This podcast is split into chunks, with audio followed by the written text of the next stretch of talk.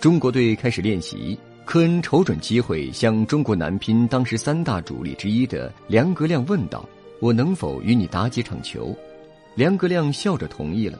两人对了大概十五分钟左右。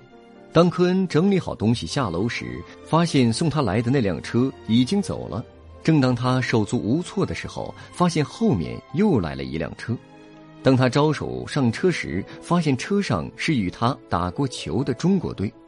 由于科恩不会中文，所以便大喊：“有没有翻译？”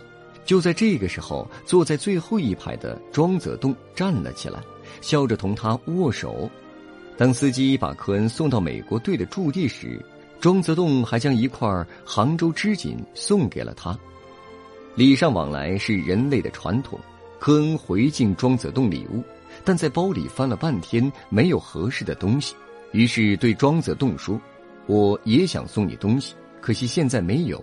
当科恩拿着礼物下车时，恰好被守在门口的日本记者看到。日本记者询问这件礼物的来历，科恩解释说：“我还没有给庄先生礼物呢。”但两人握手交谈的照片被日本记者拍下，并发布在了日本读卖新闻等报纸的头条。中国运动员与美国运动员私交如此好。难道两国关系有缓和的迹象？很多人都在猜测着这件事。而科恩在回到队里也兴奋异常，向队员们展示了庄则栋送给他的礼物。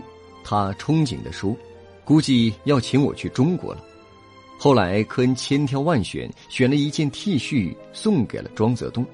当时美国有意改变中美的外交关系，毛主席便趁势邀请美国乒乓球队访华。在中国两国乒乓球队举行友谊比赛后，中国政府也邀请美方首脑访华。于是，在一九七一年七月九日，美国总统国家安全事务助理基辛格博士秘密访华。一九七二年二月十八日，尼克松启程来华，对中美关系开始实现正常化。谁能想到，一个小小的运动员竟能改变两国的外交关系？这便是著名的。蝴蝶效应了。